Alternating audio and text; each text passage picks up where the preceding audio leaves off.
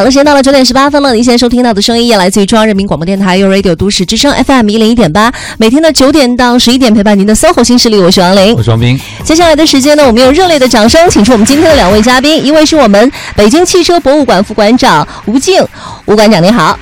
啊，听众朋友们，大家好，两位主持人好，欢迎吴馆长。是的，那另外一位呢，是我们北京汽车博物馆的科普讲师汤光磊，光磊你好。啊，听众的朋友们，大家好，主持人好。哎，欢迎光磊老师。哎，今天我们聊的这个地方呢，挺特别的，叫北京汽车博物馆。嗯，真的，这个十一，我周围有很多朋友说哪儿也不去。我说你们为什么不出去转转啊？长假挺难得的啊。嗯他就会说。哎呀，你不知道，在长假的时候，除了景点人多，我觉得北京好像突然一下子就安静轰了，没什么人了。北京都是我的，这感觉多好，要享受一下。然后我就跟他们说：“我说你们打算去北京哪儿转转呀？”嗯他说没想好。我说给你们推荐一个地儿，北京汽车博物馆。啊，这他们好多人都没有听说过。是吗？嗯我我倒是听说过，而且我听说这个地方好像还可以带小朋友一块儿去看，而且都挺好的。嗯、对，那赶快给我们来介绍介绍吧。对呀啊，这嗯北京汽车博物馆是一家什么样的博物馆呢？嗯，呃，北京汽车博物馆呢，它是我们国家目前唯一一家就是政府主导建设的汽车博物馆。嗯那么我们有自己的特色，就是我们是博物馆中的科技馆，科技馆中的博物馆，呃，博物会跟馆中的科技馆，科技馆中的博物馆馆，，对，它会哎跟大家传统的对博物馆的那种呃高高在上或者有点高冷的那种感觉很不一样。因为我们馆呢，它是你不光可以去看，可以去听，还可以触摸，可以互动，可以体验啊、所以就像刚才女主持人说的，特别适合一家人一起去尤其很适合带着孩子一起去。嗯，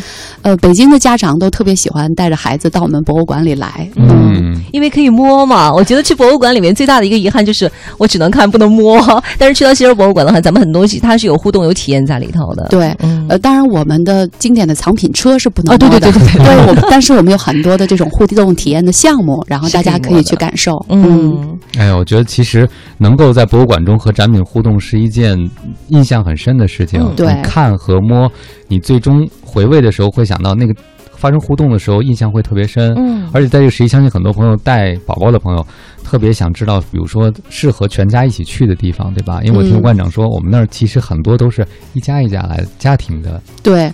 我们大概有百分之七十的都是家庭观众，嗯而且这个绝大部分都是北京本地的市民。嗯嗯因因为很多小朋友都对小汽车非常着迷，你问他要什么，他可能就要一辆辆那种小小汽车，真的是挺小那种，要攒齐。小时候很多男生都有这样的爱好，不光是男生，嗯，我们家闺女也很喜欢。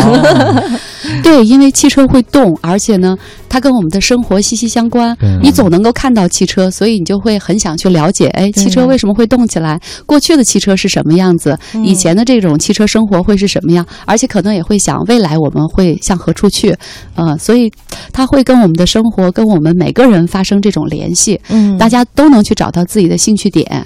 像如果老年人去了我们馆里的，他会很想看呃北京二幺二，他会很想看红旗。嗯那么成年人去了呢，他会有自己关注的，他很他喜欢这个。古董车背后所体现出来的这种汽车文化，嗯那么孩子去了，乐趣就更多了嗯啊、他会想知道，哎，汽车为什么会动呢？嗯汽车为什么要设计成这个样子呢？汽车是怎么生产制造出来的呢？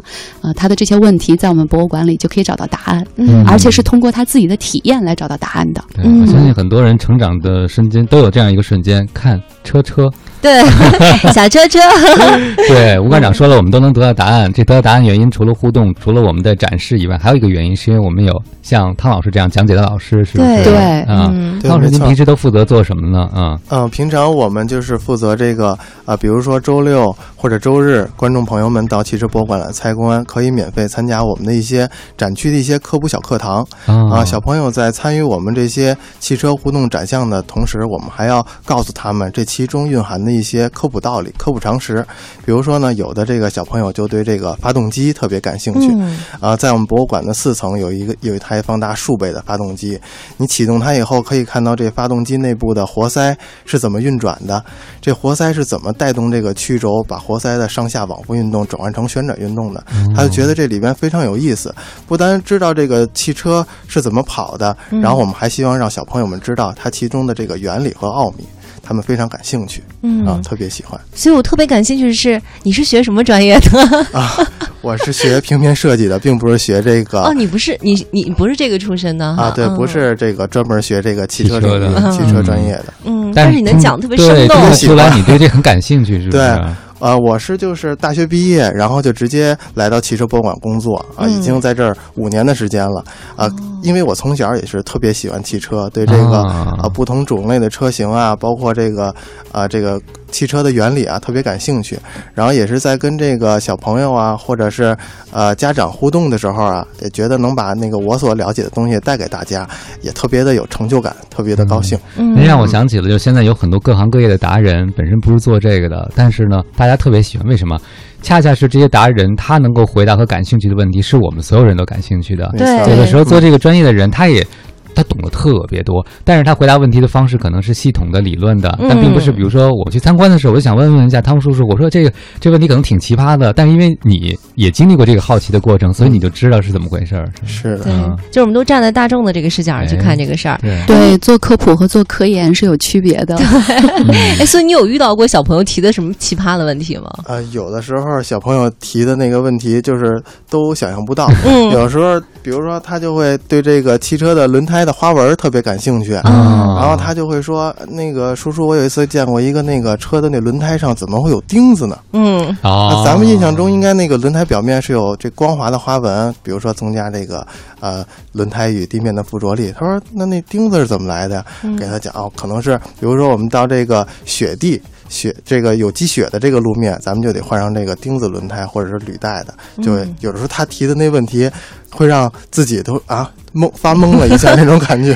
我想问你发懵的时候是怎么 怎么过去的呢？然后自己会查一些资料吗？还是呃，也是会查一些资料，因为有的时候小朋友提出那个问题，因为也要保证这个准确性嘛，嗯也不能咱们去嗯跟小朋友去啊、嗯说不能一些不进行误导标准的那种嗯答案。对，嗯，哎呀，真好玩儿。嗯，对特别有意思。嗯，刚才吴文章也说了，说在这儿能够起到很多科普的作用哈。其实除了科普以外，我知道你们那个藏品也是挺特别的。你刚才也讲了，不同年龄阶段能看到自己感兴趣的东西是啊。嗯但是每个博物馆通常都有那么几件东西嗯是大家镇馆之宝。呃去了一定不能错过，一定得看到哈。那在我们的汽博里边有什么这样特别的藏品吗？嗯，啊、我们汽车博物馆呢，呃，有六千多件藏品。其实从这个博物馆的角度来说，我们的藏品并不算特别丰富的，因为有很多的博物馆，它都是在有藏品积累的基础上开馆的。嗯，但是我们博物馆，我们今年是开馆第五年，然后我们这个项目呢是从零二年开始立项，呃，其实是从零起步的，嗯。对，就并没有什么藏品的积累，也是一点点呃征集，然后一点点有这样一些家底，嗯，那呃，如果观众朋友们来我们汽车博物馆呢，呃，他可能呃会想呃比较关注我们的几辆这个一级藏品车，嗯因为其实，在汽车博物馆成立之前呢，咱们国家是没有关于藏品车的定级标准的啊啊。，这个也是我们填补了咱们国家的一个行业空白。您刚才说一级时，我就在想，什么叫一级呢？我都没有听说过这个 对，他要有自己的评价体系嗯啊。就都问多少钱？呃 呃，就是普通观众肯定会比较关注藏品的这个嗯市场价值 多少钱呢？对对对 但是我们去考量的时候，肯定是文化价值、历史价值、科技价值一个综合的一个考量。嗯那我们这三辆一级藏品车呢，呃也可以简单的给大家介绍一下好啊。在我们的五层中华动力的展区呢，有一辆杜瑞雅 L 型汽车啊。呃，这辆车为什么珍贵呢？一个是因为它跟我们中国有渊源啊。呃，据说呢是在这个慈禧六十大寿的时候，是袁世凯给他进献了这个杜瑞一辆杜瑞雅 L 型车。那么慈禧呢也被称为这个呃中国近代这个第一个拥有私家车的女人。呃呃，所以呢有这样一渊源。嗯那么慈禧的那辆座驾的原车呢，现在还在颐和园里嗯啊、大家如果有兴趣，也可以去颐和园里看。那么我们收藏的这辆多瑞亚 L 型车呢，它是原车，慈禧的那辆车呢，它经过了改装，因为它要适应这个皇家的需求，嗯所以它这个加长了轴距，加宽了座椅。但我们这一辆的是没有经过任何改装的这种原车。嗯这辆车呢是呃制造于一九零三年的。一九零三年到现在一百多年来，对，嗯，呃，本身存世的车，尤其是保养状态好的车呢，就这一款也非常的少，嗯。所以呢，它不光跟我们中国人比较亲近，同时它非常稀缺啊，啊。所以这是我们的一辆一级从世界的，角度，这也是一个非常对，也是非常稀缺的，嗯。嗯。然后在我们的二层，呃，中华呃这个精品藏品车的这样的一个展区呢，呃，大家可以看到红旗 CA 七二，啊这是我们国家的前领导人王震的座驾。嗯啊，呃，红旗大家都知道是我们的国车，嗯呃，不光是我们中国汽车人的骄傲，也是我们中国的骄傲。它凝聚了我们当时的这样的一种自强不息的民族精神，因为在因为在当时。就是我们真的是一穷二白，在那样的背景之下，我们中国人能够制造出来自己的世界领先的汽车是非常非常不容易的啊、嗯。那么红旗 CA 七二，它在一九六零年亮相这个德国的莱比锡的博览会的时候，呃，世界各国都非常的惊讶，他们没有想到中国人能造出这么好的汽车。汽车其实是诸多工业领域的集合成对它是一个科技的集大成者，它一定要有你的这个工业的发展的基础，嗯。它才能够发展起来。嗯呃，当时呢，它被誉为中国的劳斯莱斯。嗯中国的劳斯莱斯，确实我觉得我小时候提起红旗汽车都会觉得充满了神秘感，当然也很骄傲，就是说嗯因为。国产汽车，这就是排头兵。后来再长大，其实前几年很多的时候，我们国家的重大的外事活动还是有红汽车新新型的红旗轿车，对是吧？嗯，嗯、像 L 五还有 H 六都在承担这些这个国家的礼仪的这样的一些工作。对啊各位好，欢迎回来！您正在收听的这个声音来自搜狐新势力 Radio 都市之声 FM 一零一点八，我双冰。我是王丽，我们再次欢迎我们今天做客的两位嘉宾，一位是我们北京汽车博物馆副馆长吴静，吴馆长您好；大家好，另外一位呢是我们北京汽车博物馆科普讲师汤光磊，光磊你好朋友。们，大家好。欢 迎二位，你看二位刚说完，马上就有人说了，说我明天准备去看看，可是我想知道具体的开闭馆时间、咱们馆的地址以及门票价格多少，能不能详细说一下？哎，好，呃，我们北京汽车博物馆呢是在南四环边上嗯啊、南四环科丰桥附近。大家呢来北京汽车博物馆最好呢能够选择绿色出行，所以呢给大家推荐一个这个地铁的线路。对，我们在这个地铁九号线的沿线。嗯呃，你从科一路出来，或者是从丰台科技园这两站出来，都可以。呃，大概走路五到十分钟的样子，嗯就可以到我们汽车博物馆了。嗯，啊绿色出行，如果坐公交车的话，七四零路是可以到的、嗯啊，就是在这个南四环沿线的这些车都可以到。好，嗯呃，然后我们一般呢是周一闭馆，除了周一闭馆之外，其他的时间都开馆。嗯但是国庆节就是遇到这种节假日，即使是周一，我们也会正常的开馆。呃，我们一般呢是早上九点开馆，晚上五点闭馆。嗯呃，建议大家呢就是呃下午。就是四点四点以后，可能就不要再选择进馆了。嗯我们一般四点就开始，就是就开始要做这种闭馆的准备了、啊。嗯所以我觉得比较好的时间是九点到下午的四点、啊。嗯呃，价格呢，我们是这样，呃，我们成人的门票价格呢是三十，嗯呃，然后孩子呢是二十，一米二以下的小朋友是免费的。嗯啊，有家庭套票之类的吗？其实也啊，我们的电子票很多，大家可以对。啊，现在搜索很多观众。对都喜欢买电子票，然后我们啊现在是不需要提前预约的是吗？就只要买了票直接可以去了。呃，尽管参观是不用预约的。哦呃，待会儿会给大家介绍很多的活动，有一些活动是需要预约的。对，嗯，而且如果大家上午去的话，也不用担心，其实那儿可以是有吃饭的地，对对不对？我记得、对在馆里就有个餐厅，呃啊有中式的快餐，也有西式的快餐。嗯，嗯所以带小朋友可以从上午中午吃完午饭，下午再玩一会儿再回家。嗯。嗯，因为我们所在的区域呢是这个丰台科技园，所以周边呢也配套也比较好。对。嗯好的，哎，那反正明天就是国庆了，要不咱们就说一说，看国庆期间有没有什么活动吧？有什么活动吗？咱们国庆期间啊？呃，国庆期间呢活动很多，嗯我就是挑几个大家可能呃比较关注的，好的然后重点来推荐一下嗯哈好。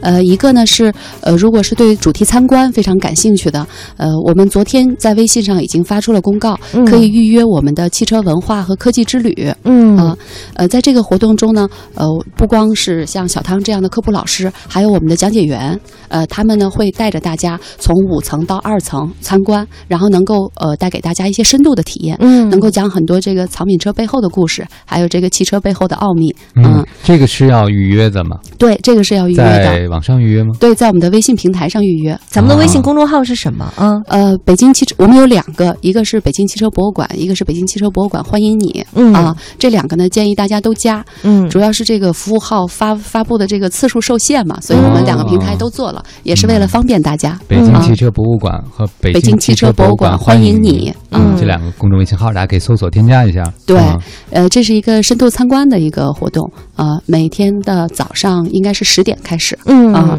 大概要持续两个小时的时间啊，大家可以安排。呃，还有呢，就是呃，像汤老师他们这个团队呃，做了很多这种展区小课堂的活动啊，大家可以呃关注一下。呃，如果你的孩子是六岁以内的，就是年龄比较小的，你可以去预约这个呃汽车动物城。嗯啊，大家都汽车动物城对，大家都 看了《疯狂动物城》这个电影啊。那么透过这个电影，它和汽车之间有什么关系呢？嗯，能够启发孩子们的想象力啊，真的。这个活动就是很受呃零到六岁的小朋友欢迎吧？好啊，好啊，嗯，零到三岁的可以围观啊，好吧。嗯。呃，那么六岁到十二岁的呢，推荐大家可以参加我们的安全小达人。嗯啊，这个呢，它主要是让孩子们在互动的这种方式中学习交通标识，嗯、然后提高大家的这个安全意识。对，还希望呢小手牵大手，嗯，小孩子们要约束大人，大家都要遵守交通规则。嗯啊，这也是一个就是非常受欢迎的这样一个活动。嗯，那么再大一点的孩子，他的知识积累多一些的，可以参加我们的这个汽车奔跑的奥秘啊啊，汽车奔跑的奥秘。对。他会呃有专题，有呢讲这个发动机它的工作原理的啊，嗯、也有讲这个汽车呃工作原理，包括还有介绍机油的，就是它会有不同的这种专题。嗯。啊，这个就适合就是有一些知识积累的孩子，就大一些的孩子了。对，嗯、而且我们的活动呢有一个特点，就是基本上呢家长不会只是站在那儿围观，也得有。啊，对，会给家长一些任务，让家长真正的参与进来，就是嗯真的是全家总动员啊。哎呦，这个汽车博物馆还可以有一个名字叫“父母之友” 哎，我觉得 全年龄阶段的孩子去那儿可以做什么，全部都考虑进去了，真的是特别用心。啊、对对，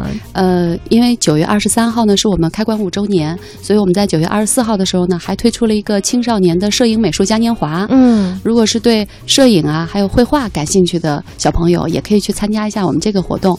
它是这样，它前期呢，因为我们呃就是组织了一个青少年的摄影大赛，征集了很多孩子们的作品，而且呢，因为我们办了很多的新能源汽车进社区的主题活动，在那些社区里呢，孩子们都会在画纸上，然后描绘出来他们想象中的未来的这种绿色的生活，生活的样子。对，然后我们在这些作品中呢进行了一个精选，然后把精选的作品进行展示。嗯呃，现场的布置呢，呃，我觉得是非常适合孩子的。就是这一次的这个嘉年华活动，对于我们来说也是一个创新。嗯，以前我们可能做这种，呃。正规的展览比较多啊，但这一次我们的嘉年华呢，就布置的啊非常的有童趣，嗯，所以更富娱乐性了哈。嗯啊，对，其实您趣味性比较透露了，除了孩子之外，在我们那儿的那个车不仅能看，嗯，有的车还是能开的，是吧？还有试乘试驾的体验，是吗？对，针对成年人呢，因为现在大家都比较关注新能源汽车，一个呢是从环保的角度，另外一个也是出于一些现实的需要吧。嗯，因为摇号真的很难，我身边有很多朋友就是好几年了。第一轮开始摇，对，到现在也也没有摇上。这边还有一个啊，